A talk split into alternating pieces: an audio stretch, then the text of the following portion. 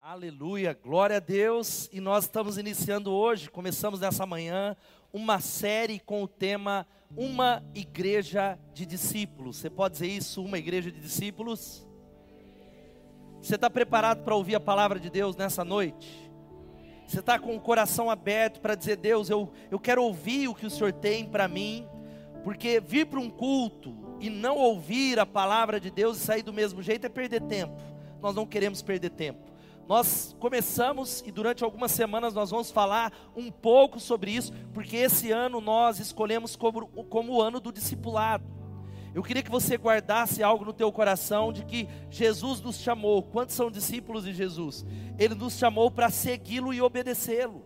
Ele disse: Vinde a mim. Ele olhou para a grande multidão e ele disse assim: Se alguém quer vir após mim, negue-se a si mesmo e siga-me. Seja o meu seguidor, o Senhor chamou. E por que que nós estamos falando de uma igreja de discípulos? Porque existe algo. Jesus ele lidava com duas categorias de pessoas. Você já ouviu no primeiro domingo que eu preguei, que acho que foi o último, isso, o último de janeiro, duas categorias e você está em uma delas: multidão ou discípulos.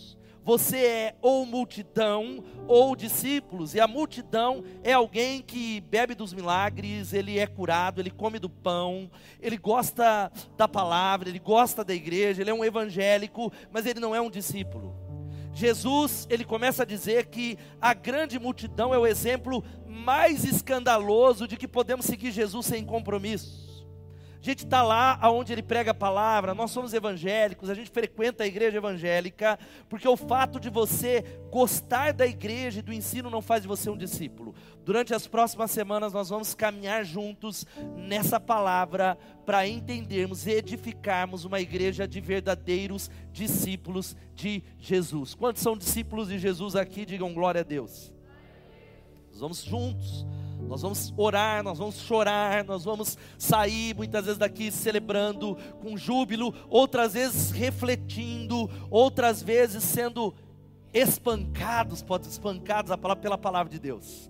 E eu quero convidar você a abrir a sua Bíblia, mesmo assentado no grande te, o texto do ano que nós escolhemos do ano discipulado, o grande chamado de Jesus, a grande comissão de Jesus que está lá em Mateus 28, 18 a 20. Este é o texto que nós escolhemos como tema do ano e nós vamos ficar muito nesse texto durante essa série, durante 2023. Nós queremos ir profundo na grande comissão de Jesus. Jesus havia morrido, ressuscitado e durante 50 dias ele apareceu a muitos irmãos. Aqui está, ele se posiciona num, na montanha, ele está prestes a ser subir aos céus a sua assunção, e ele diz uma palavra, se ele reúne os onze discípulos, e ele diz o seguinte, de 18 a 20, Jesus se aproximou deles e disse, toda a autoridade no céu e na terra me foi dada, outra versão diz, todo o poder me foi dado no céu e na terra, portanto, vão, e façam discípulos de todas as nações, batizando-os em nome do Pai, do Filho e do Espírito Santo. Ensinem esses novos discípulos a obedecerem a todas as ordens que eu lhes dei, e lembrem-se disso: eu estou sempre com vocês até o fim dos tempos. Disse Jesus, portanto, indo, portanto, ide, fazei discípulos de todas as nações, batizando-os em nome do Pai, do Filho e do Espírito Santo, ensinando-os a guardar, a obedecer tudo que eu tenho ordenado vocês. E eu estarei com vocês até o final dos tempos. Ora mais uma vez pedindo para Deus falar com você. Começa a pedir, pede mesmo. Talvez você já foi embora já às sete e meia. Talvez caiu a chave aí às sete e quarenta. Pede Jesus, eu quero ouvir a tua voz. Começa a clamar a Deus. Senhor Jesus, Mestre, Rei dos Reis, que tem toda autoridade, todo poder é diante de ti que nós inclinamos o coração, é diante da tua palavra. Nós já adoramos o teu nome, já rendemos a ti, porque tu és digno, mas clamamos que a tua palavra nos edifique, que a tua palavra nos exorte, que a tua palavra nos molde, que a tua palavra ela possa incomodar os acomodados, mas ela possa consolar aqueles que estão perturbados. Senhor, glorifica o teu nome entre nós, edifica uma igreja de discípulos, fala conosco. Nós oramos assim pedindo isso de todo o nosso coração, em nome de Jesus. Amém e amém.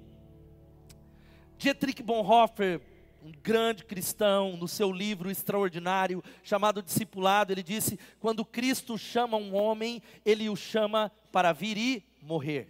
Quando Cristo ele olha para alguém que para segui-lo, o primeiro chamado de Jesus não é só vem e veja, mas ele chama um homem para vir e morrer, tomar a sua cruz. E Jesus está nesse texto extraordinário, conhecidíssimo, que você já ouviu tantas coisas, perto de ele subir ao céu, ele está sintetizando verdades, ele está estabelecendo a missão da igreja. Ele está olhando para a igreja e dizendo: Ó, oh, é isso aqui que vocês vão fazer.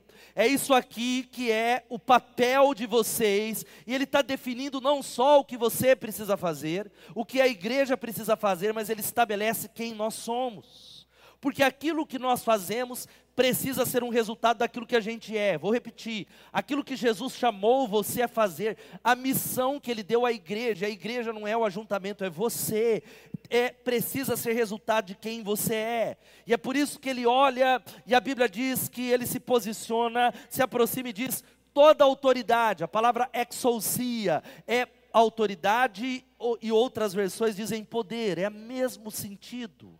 Mas autoridade é algo até mais completo, é mais ou menos um caminhão desgovernado vem descendo uma ladeira e há um guarda franzino, pequeno, que só faz um sinal para ele, ele para, por causa de uma palavra chamada o quê? Diga autoridade. Jesus diz toda autoridade e ele estabelece dizendo assim: Ó, eu estou dando uma grande comissão, um chamado, e não é um chamado de qualquer um, é uma comissão de um rei, é o chamado, é a missão, é a palavra, é uma ordem de um rei que estabeleceu um novo reino, e essas ordens são para que o mundo mude. Jesus está dizendo: Ei, meus, meus discípulos, o mundo vai mudar através dessa frase, através dessa comissão. Se vocês cumprirem esse grande chamado, o mundo vai mudar. Quantos estão entendendo isso? Digam amém. Por isso que esse texto ele está falando uma coisa sobre fazer algo, mas eu quero falar um pouco sobre discipulado nessa noite e falar sobre essas duas duas vertentes ou duas moedas, ou melhor, os dois lados da mesma moeda da palavra discipulado. Ele olhou, ele disse: "Olha, vão e façam discípulos". A palavra em português está no imperativo, que diga assim: ide. Fale mais uma vez, ide mas no original, a única parte que está no imperativo é fazer discípulo, todas as outras estão no gerúndio, inclusive essa, porque no original é indo, enquanto você trabalha, enquanto você assiste filme, enquanto você está batendo papo na vizinhança, enquanto você vai e volta, faça discípulos.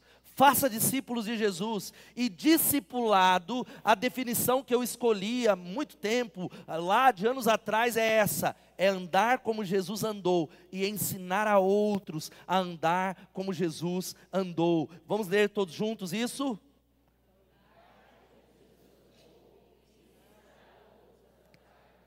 E é muito importante você fazer essa distinção, porque nós enfatizamos muito fazer discípulos, e está certo. Vamos falar sobre isso. Ele chamou você para gerar discípulos, mas o outro lado não pode ser esquecido, porque a vida cristã é uma vida discipulada e uma vida que discipula. Eu vou repetir isso. A vida cristã é uma vida discipulada, porque eu estou seguindo Jesus. Eu estou imitando Jesus, eu estou observando os ensinos de Jesus, e exatamente porque eu sou discipulado em Cristo, eu tenho uma vida que discipula outros indo, eu estou gerando discípulos. Isso nos leva a entender, e é talvez a maior ênfase sobre quem nós somos. Quem é você? Quem nós somos? Talvez você diz, eu sou evangélico. Quantos são evangélicos aqui? É uma palavra, muitos dizem, eu sou cristão. O Brasil é um país cristão. Outros estão dizendo, ah, eu sou batista, Betesda. Mas a palavra que a Bíblia nos ensina para definir o Novo Testamento é uma palavrinha que é o tema da nossa mensagem, discípulos. Discípulos. A palavra-chave não é cristão, não é evangélico. Você é chamado a ser um aluno do Mestre. A palavra cristão você sabe que aparece só três vezes na Bíblia toda. Atos 11, 26, aparece também Atos no final, quando Paulo está tentando evangelizar o rei Agripa, aparece novamente em 1 de Pedro, mas a palavra discípulo só em Mateus aparece 80 vezes. 80 vezes ando os discípulos no caminho, os seguidores de Jesus, e o que é e quem é um discípulo? Um discípulo é um aprendiz.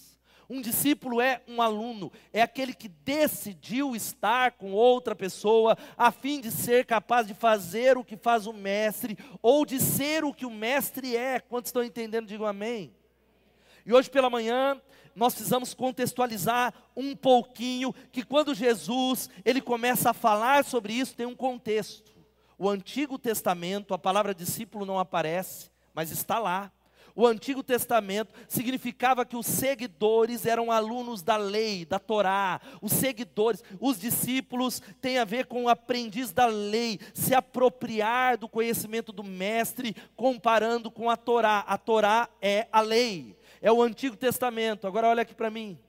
Quando um judeu, ele, hoje eu falei algumas informações, ele tinha seis anos de idade, eles eram escolarizados numa sinagoga. Ele aprendia dos seis aos dez anos o chamado Beit Sefer.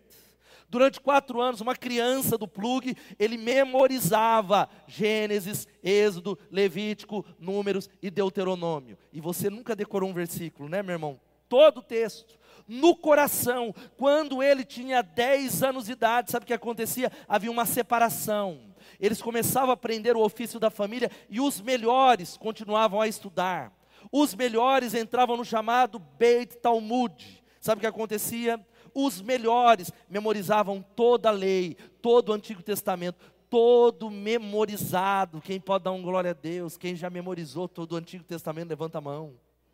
E até os 15 anos, este era um papel dos discípulos. Os discípulos de um rabino de um mestre, aos 15 anos, sabe qual era o desafio? Eles voltavam ao ofício da sua família, eles voltavam para o mercado de trabalho. Somente os melhores prosseguiam para o Bet Midrash e aí, sabe o que eles faziam? Eles iam para o rabino, para o mestre, e falavam assim: Eu quero continuar estudando, eu posso ser seu discípulo, eu quero ser quem você é. E o rabino, sabe o que fazia? Ele avaliava todos os discípulos, faziam perguntas sobre a tradição oral, sobre a lei, sobre isso, e após isso ele avaliava se aquele discípulo poderia levar o legado dele adiante, se aquele discípulo poderia ser quem ele é. Poucos passavam no teste, poucos aqueles que continuavam ali andando com ele, os melhores, queriam ser discípulos para ser como ele. Esse é o contexto em que Jesus chama os seus discípulos. Jesus olha e ele aparece, porque às vezes a gente vê o texto, Jesus chamando Pedro, que já tinha perto de vinte e poucos anos, e fala: siga-me. Como é que o cara deixou tudo e seguiu? Porque o contexto é esse: há um rabino, há um mestre, há alguém tão importante que olha para alguém que tem ali, não tinha 15 anos, que provavelmente era alguém que fracassou, alguém que não era o melhor dos melhores. Era alguém que tinha esse sonho, mas ele não entrou naquele processo. E Jesus pura e simplesmente diz: Venha e siga-me. O chamado de Jesus é pegar os desqualificados, é pegar aquele que ninguém quer e, através dessas pessoas, mudar o mundo. Quantos estão entendendo? Deem um glória a Deus é o chamado do nosso rabino, é o chamado do nosso mestre, é o chamado, e por isso eu queria que você guardasse e entendesse o que diz o Kevin Young. Ele diz algo que Mateus focaliza o discipulado mais do que os outros evangelhos, uma vez que temáticas frequentes nesse livro são o que, que os discípulos creem sobre Jesus, como eles se comportam, o que, que eles devem estar dispostos a abandonar, Dessa forma, não é surpreendente que a grande comissão relatada por Mateus enfatiza, repita essa palavra, diga discipulado. Está falando sobre isso, falando sobre discipulado, meu irmão, porque discipulado é admiração por Jesus. Nós cantamos aqui, dá um glória a Deus, nós adoramos o Senhor. que se transforma em algo, a imitação de Jesus. Nós queremos imitar Jesus. Eu olho para ele, você que está aqui, se você, quantos são discípulos nessa noite, digam eu sou. Então nós vamos imitar o nosso rabino, nós vamos imitar o nosso mestre, nós queremos nos tornar quem ele é, mas agora você sabe que seguir é um golpe na nossa independência. Seguir o chamado de Jesus não é simples, porque seguir alguém é um golpe na minha autossuficiência. O pecado original, sabe o pecado do Éden, que está dentro de você, meu irmão, o santo ou aquele que se vê, é a independência. Hoje de manhã eu falei que é mais ou menos isso. A Elo, ela chega, a minha tarefa é colocar o lixo para fora. Inclusive, preciso chegar, fazer isso. E eu vou colocar o lixo para fora. E de repente ela olha para mim ela fala: Ó, oh, coloca o lixo para fora. Há algo dentro de mim que fala: Eu ia colocar agora, mas não vou. Não, agora não. Agora eu não vou colocar. É, é, algo que se chama autossuficiência. Tem alguém comigo aqui? É mais ou menos o filho que você manda tomar banho, ele iria, ele fala, ele até iria, mas porque me mandou, agora eu não vou.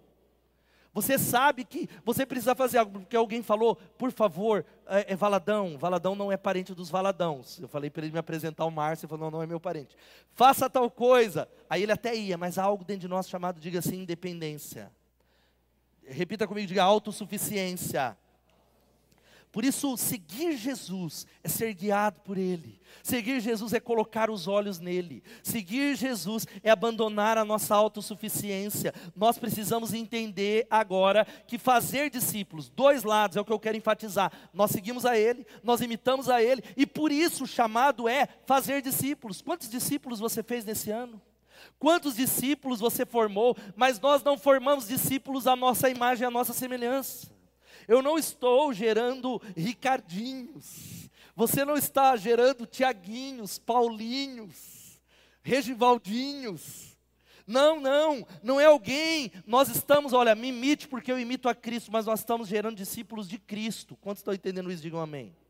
Pessoas que amem o Mestre, que amem a Jesus. E o que eu quero deixar nessa noite são verdades, rapidamente, sobre a grande comissão. Verdades sobre essa palavra de seguir Jesus. A primeira é discipulado é o método que Jesus escolheu. Vamos falar todos juntos?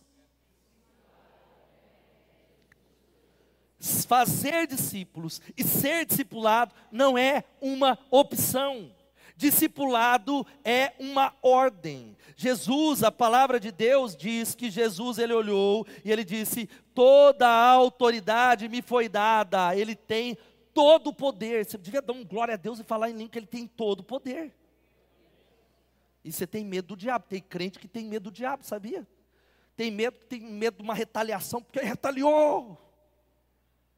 Lógico, não brinca com o reino espiritual. Tem crente que vive com medo dos homens. Ele diz: todo o poder me foi dado, eu tenho todo o poder, louvado seja o nome de Jesus, não é algum poder, é todo poder, toda autoridade, e exatamente por isso eu estou dando uma ordem vão, e enquanto vocês vão, façam discípulos de todas as nações. É a ordem de um rei, não é uma sugestão, gente, é uma grande comissão, mas a gente tem outras ideias. A gente olha para isso e fala: não, eu sei que o senhor falou que é o discipulado, mas eu tenho uma ideia melhor.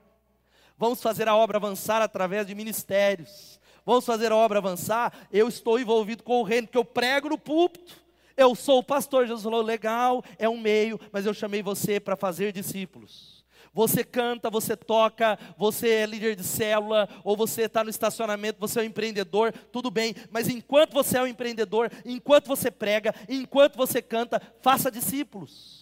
Faça discípulos. O verbo significa indo. Jesus está falando algo para nós em nome de Jesus. Enquanto você vive a sua vida, faça discípulos. Quantos estão comigo? Quantos estão entendendo? Digam amém. Porque ele escolheu isso. A palavra é relacionamento. Ele vai dizendo lá em Marcos 3, 13 e 14. Leia comigo esse texto, vamos ler todos juntos? Jesus subiu a um monte.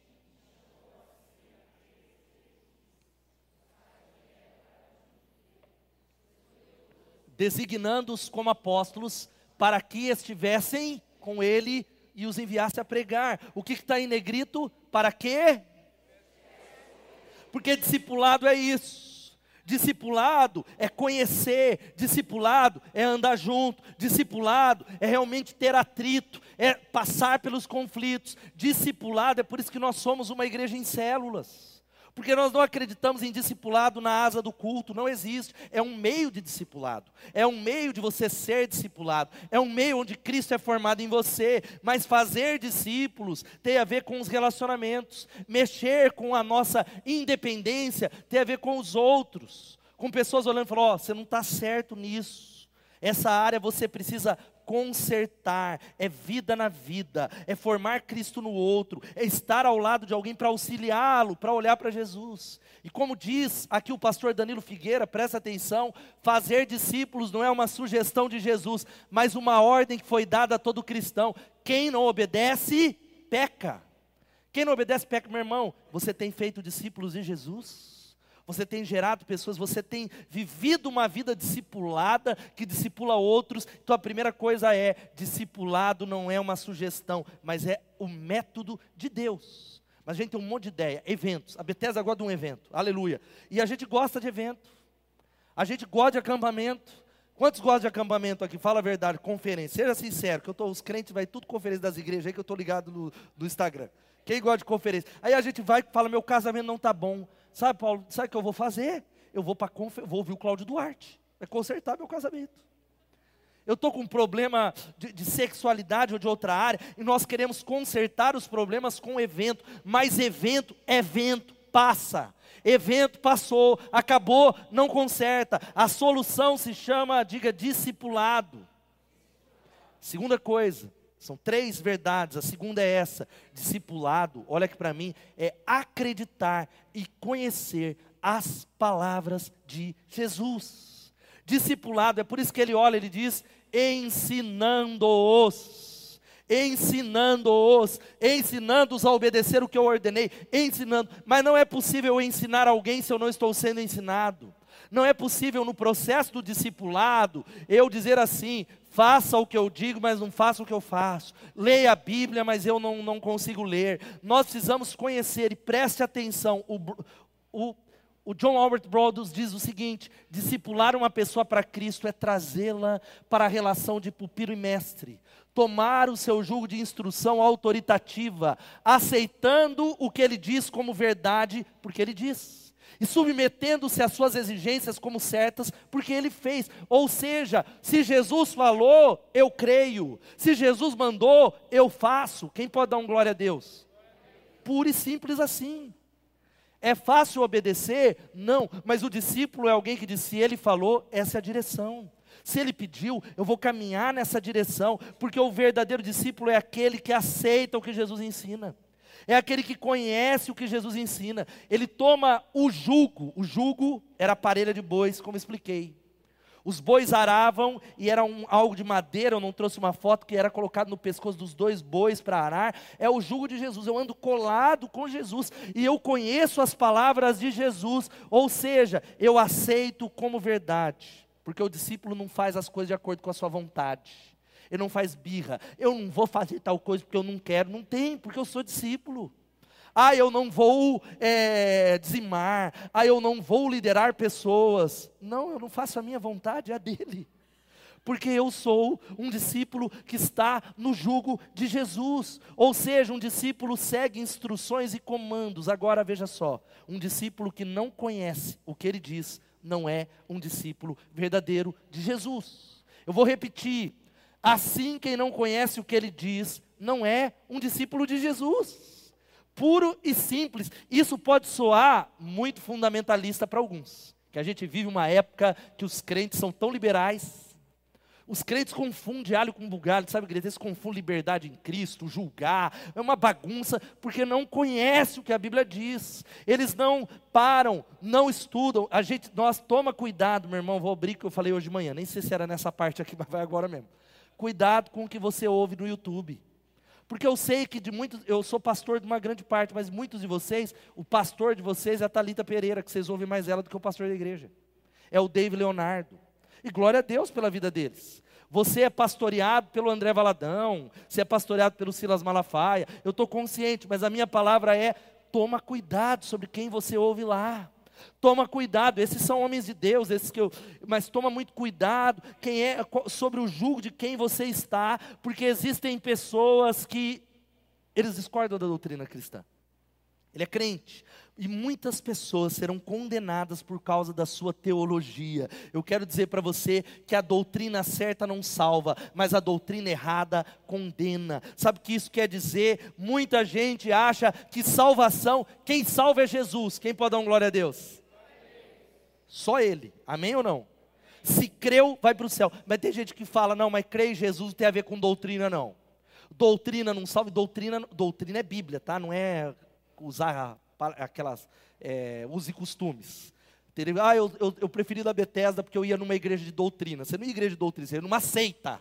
Porque doutrina é os grandes fundamentos do que Deus diz. Doutrina é a palavra de Deus. São os grandes ensinamentos sobre os, os, grandes temas da palavra de Deus. É a doutrina de Deus, é a doutrina do Espírito Santo, é a doutrina da igreja, é a doutrina das últimas coisas. Mas existe gente que acha que não está relacionado. Mas eu quero dizer para você que crer é crer nele, mas é muito mais que gostar um pouquinho achar a Bíblia legal, ou talvez vir a um culto. Não, não, não. Crer significa que se você acredita, quantos creem em Jesus?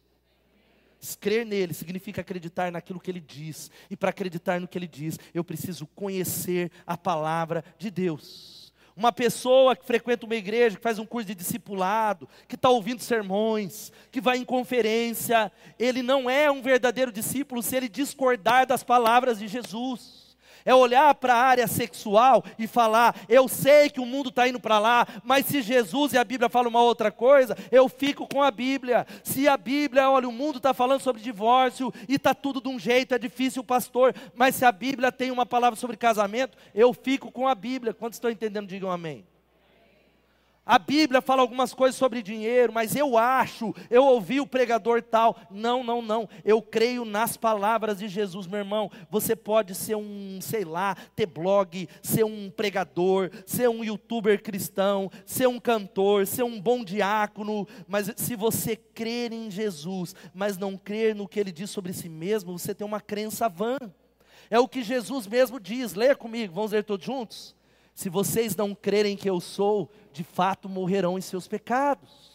É por isso, olha aqui para mim, meu irmão, existe um relacionamento claro entre doutrina e vida cristã. Então, pastor, o que eu faço? Você quer ser um discípulo verdadeiro? Leia a Bíblia. Leia a palavra, estude a palavra, dedique-se à palavra, compre um comentário, compre uma Bíblia de estudo, gaste tempo em nome de Jesus, tome o jugo dele, porque você segue o mestre. Quantos estão entendendo? Digam amém. É por isso que nós estamos falando do quê? De leitura profundo.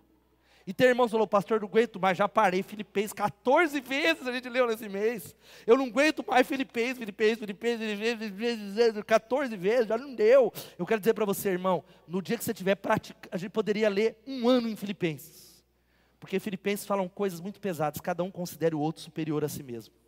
Filipenses ele fala tem a mesma atitude de Cristo Jesus, que sendo igual a Deus, não teve por usurpação ser igual a Deus, mas sabe o que ele fez? Ele assumiu a forma de servo, humilhou-se a si mesmo. A gente vive brigando uns com os outros. Ah, não. Filipenses na cabeça. Quem está entendendo, diga amém. É por isso que nós estamos falando do CTM, CTM, estudar a palavra, meu irmão. Aí tem gente que fala, não, pastor, sabe que eu não gosto de EAD. Agora começa o presencial, nessa semana. Aí você fala, não, mas presencial é, não dá, porque nós não dedicamos a entender que crer em Jesus, ser um discípulo, é conhecer as palavras dele. O crente maduro é aquele que entendeu que cada detalhe da minha fé tem uma implicação prática. Irmão, olha aqui para mim. Gente, o Paulo já vai chegar aqui. Dizer eu sigo a Cristo e não doutrinas, é o mesmo que dizer assim, eu amo a minha esposa, mas eu não gosto daquilo que sai da boca dela. Talvez você fale, é verdade, pastor, é, estamos juntos. É, não é o meu caso, tá um exemplo. Eu amo o, a minha esposa, ou eu, é, eu quero ter Cristo como mestre, mas eu não conheço o que ele fala sobre mim. Segunda coisa é isso. É por isso que a gente está falando de leitura. Passa na livraria, dedica-se, se esmera. A, a, a, quantos aqui estão na academia? Está em fevereiro aí, ou correndo, ou fazendo alguma coisa, aleluia, poucos, então sedentários, irmãos. Levanta a mão com vontade, pela fé. Aleluia! Aplauda o Senhor aí. Perdoa os que mentiram, Jesus. Só que eu quero dizer para você, é muito bom, tem que fazer. Eu estava antes do culto, estou até aqui, vamos dar uma corrida, vamos lá. Vamos continuar. Só que o exercício físico, ele é proveitoso nessa terra. Agora, o exercício espiritual, ele tira de você a flacidez espiritual. Eu já preguei, tem um monte de irmão musculoso, ele tem, tem músculo até na ponta do nariz, dos glúteos. Ele é musculoso, mas é flácido espiritualmente falando. Ele, desculpe a expressão, ele toma um pau do diabo toda semana. Ele cantou aqui, aleluia, e sai dali, já brigou, porque é flácido. A última coisa, sabe qual é? É essa. Discipulado é aprender a ser como Jesus é aprender, primeiro ouvir as palavras dele, ser como ele. É por isso que ele diz algo aqui, ó, ensinando-os a obedecer tudo. Obedecer a tudo. Outro ponto de definição correta de um discípulo é que além de aceitar o que ele fala, nós estamos comprometidos a obedecer aquilo que ele fala. Nós estamos comprometidos a submeter a nossa vida e pegar a exigência deles como certas, porque ele fez. É o que está lá em 1 João 2,6. Então aquele que afirma que permanece nele deve andar como ele deve andar como ele andou. Irmãos, pare de julgar uns aos outros. Mas também não tome tudo como, ah, não, não julguei, está certo. Não, há comportamentos que estão errados, precisam ser denunciados. Agora, se você denuncia por ser religioso e legalista, é pecado. Mas agora não, não é porque, ah, mas não, há, há comportamentos que estão errados. Primeiro a gente avalia a nossa vida, mas nós precisamos, como igreja, olhar e ver e dizer: não, não está certo, não está correto. Agora, não é lei, não é moral, é porque aquele que afirma que permanece nele deve andar como ele andou, porque o discípulo nega a si mesmo e toma a sua cruz. Jesus ele falou algo, leia comigo, João 8,31, vamos ler?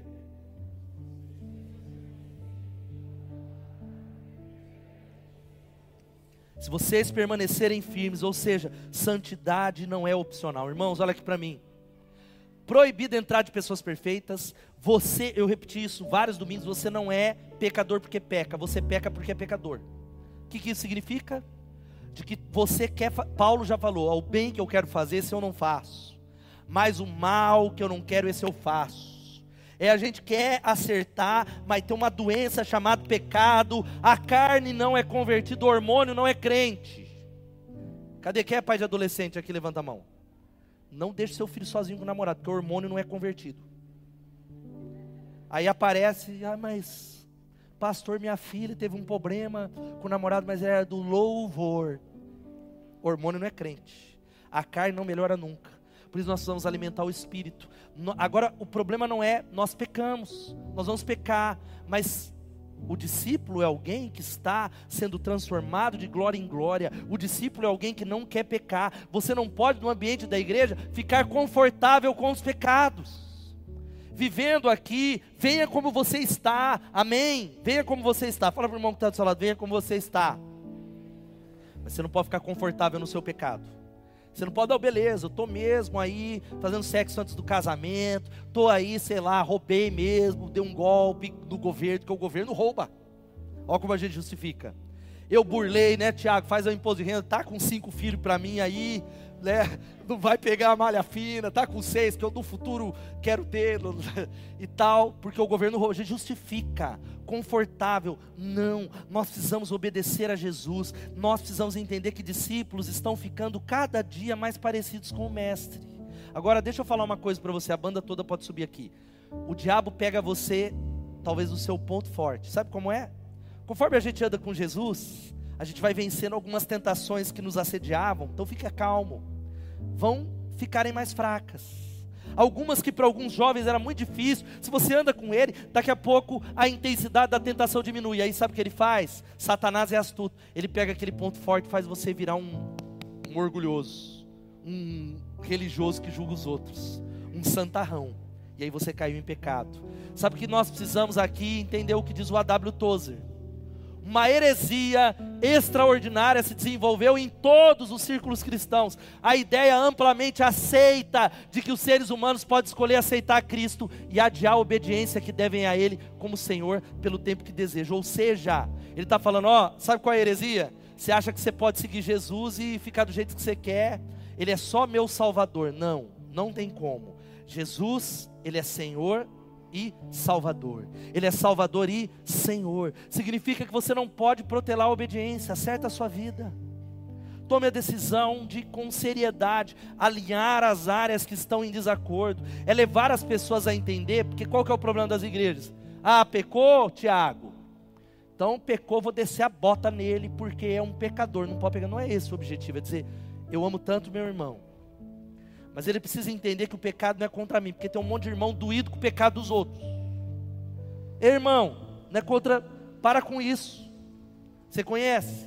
Ah, sair da igreja porque o outro pecou. Para, você é pecador. Mas é porque eu amo, Tiago, e, e eu quero levá-lo a entender que o pecado é porque ele desonrou o mestre. Eu amo tanto, tanto a Jesus que eu não quero desonrá-lo. Eu amo tanto, tanto a Jesus que eu não quero ferir o coração dele. Sabe qual é a palavra? Diga assim: maturidade. Maturidade, veja só, o objetivo dessa palavra toda, discipulado, é quem se alimenta de leite ainda é criança e não tem experiência no ensino da justiça, mas o alimento sólido é para quem? Para os adultos, os quais, pelo, diga exercício constante, pelo exercício constante, tornaram-se aptos para discernir tanto bem quanto mal. Quantos precisam discernir o bem e o mal aqui nessa noite? Levante as mãos. Sabe como? Através do exercício constante. Através do alimento sólido que é para os adultos. Essa ideia está associada para a gente fechar a se tornar como nosso mestre. Todo Daniel San quer ser um seu Miyagi um dia. Não é? Quem acompanha a Cobra Kai? Está aqui, ó, Daniel San se tornou mestre. Todo padawan quer ser um Jedi. Todo empregado quer ser um empreendedor. Todo seminarista tem o alvo de ser um pastor. E todo discípulo quer ser igual o mestre. E eu fecho dizendo uma coisa para você: discipulado não é curso, não é revista, não é encontro, mas a completude da vida cristã, ao qual é, ele está sendo formado em nós diariamente. Diariamente, todo dia Jesus está sendo formado em mim. Diariamente eu estou no discipulado de Jesus. Discipulado é a própria vida cristã, não é método ele é a vida cristã, é o ato de ser formado discípulo de Jesus. Fica de pé no seu lugar, meu irmão. Afinal, por que, que o discipulado é tão importante? Porque toda autoridade foi dada a ele. Fecha essa palavra com uma promessa. Quantos querem uma promessa? Poucos, né? Vou repetir. Você que está em casa, ajuda eu aí, coloca aí no comentário. Quantos querem a promessa de Deus? Olha a promessa dele para você eu estarei sempre com vocês até o fim dos tempos. Dá um glória a Deus por isso. Eu estarei com vocês. Eu estarei com vocês até o final. Essa missão, vocês não estão sozinhos. Portanto, vão e façam discípulos. Vocês não estão sozinhos. Pastor, eu estou liderando célula, eu vou desistir. Porque célula é uma grande estratégia para discipulado. É a maior que a gente a, a mais orgânica possível, a mais organizada possível. Ele está falando: você não está sozinho, meu irmão.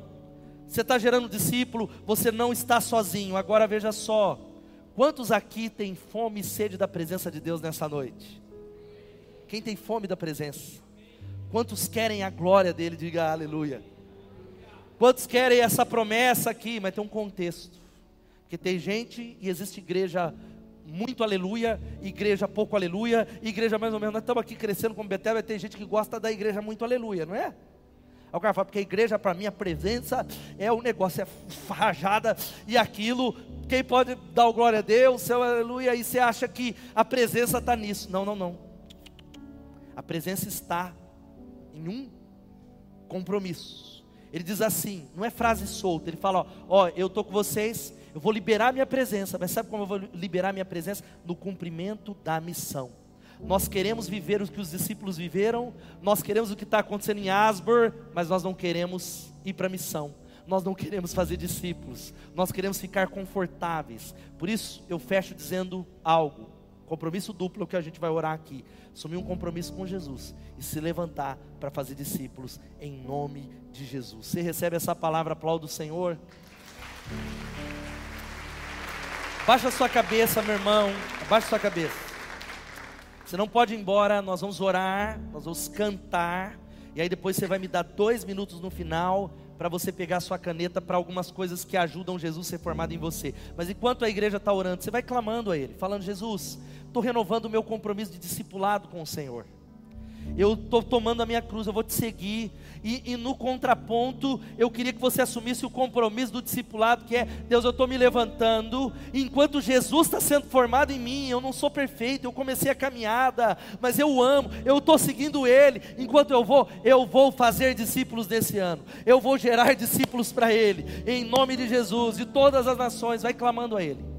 Enquanto você ora, vai orando. Eu quero fazer um só apelo. Não vou chamar ninguém à frente. Se há alguém que está em casa ou aqui que está entregando a vida a Jesus, dizendo eu vou segui-lo. Eu estou convidando Jesus para ser o meu Senhor e o meu Salvador. Estou convidando Ele para mudar a minha vida. Eu preciso de uma nova vida. Levanta sua mão, onde você está. Eu quero orar. Deus abençoe aqui na primeira fileira. Deus abençoe lá no fundo. Há mais alguém? tomando essa decisão, levanta bem alto. Deus abençoe. Pode abaixar sua mão. Há mais alguém entregando a vida a Jesus, dizendo: Estou entregando minha vida, pastor. Vai orando, igreja, vai clamando. Você que está em casa, escreve no chat. Há um link aí dizendo: Eu estou entregando a vida a Jesus. Levanta sua mão onde você está. Eu quero orar com você. Há alguém tomando essa decisão, dizendo: Eu quero isso. Há alguém. Eu quero convidar a igreja, abaixe sua cabeça. E você que tomou decisão, no campus online ou aqui, repita essa oração como como seu atestar, seu testemunho, a sua confissão de que você está entregando sua vida a Ele. Repita comigo e diga: Senhor Jesus, eu me arrependo dos meus pecados, eu reconheço que eu tenho liderado a minha vida, eu tenho vivido do meu jeito, mas nessa noite eu te convido para ser o meu Senhor e o meu Salvador. Perdoa os meus pecados, muda a minha vida. Eu abro a minha boca e confesso diante da igreja, diante do Senhor, diante dos anjos, que Jesus morreu na cruz, Ele derramou sangue, Ele morreu em meu lugar e Ele ressuscitou. Eu te convido para que o Senhor alinhe a minha vida, me ajuda nessa nova jornada como cristão, no nome de Jesus, amém e amém. E eu queria